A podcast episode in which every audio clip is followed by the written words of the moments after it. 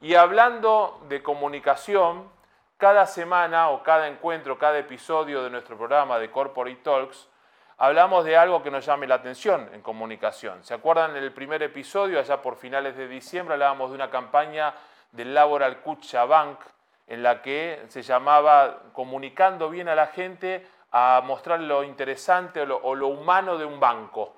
Después hablábamos de un artículo del Financial Times en la que la palabra, la comunicación condicionaba los movimientos macroeconómicos, cómo la comunicación condiciona la economía de un país, de una nación, de una empresa, de una familia. La comunicación es importante en todos los segmentos. Y hoy, si usted camina por Madrid, si estás, si vivís aquí en Madrid, me imagino que la campaña está en toda España, me llamó la atención esto. Vamos a compartir esta imagen de una campaña de marketing, pero que tiene que ver con la comunicación gracias Silvia, ¿no? Y cuando la vi, Silvia llama mi esposa, digo, mira, te contrataron, gracias Silvia, de una campaña de Domino's Pizza, con un precio de lo que cuesta la pizza mediana a domicilio, pero yo preguntaba, ¿qué quiere, ¿por qué incluyeron a Silvia y quién es Silvia?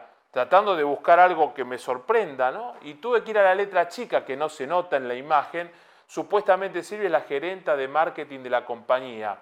¿A qué apunta esa campaña de comunicación? ¿A que conozcamos a Silvia? ¿A que se imponga la marca y que sea más humana, donde las personas de la compañía tengan protagonismo? ¿A que compre más pizza?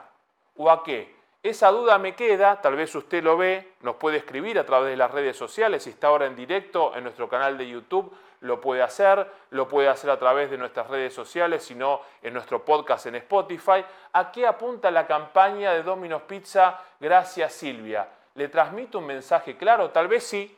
Yo no lo condiciono a su respuesta. Nos dirá y nos comentará y lo compartiremos en el próximo episodio de Tinku Corporate Talks.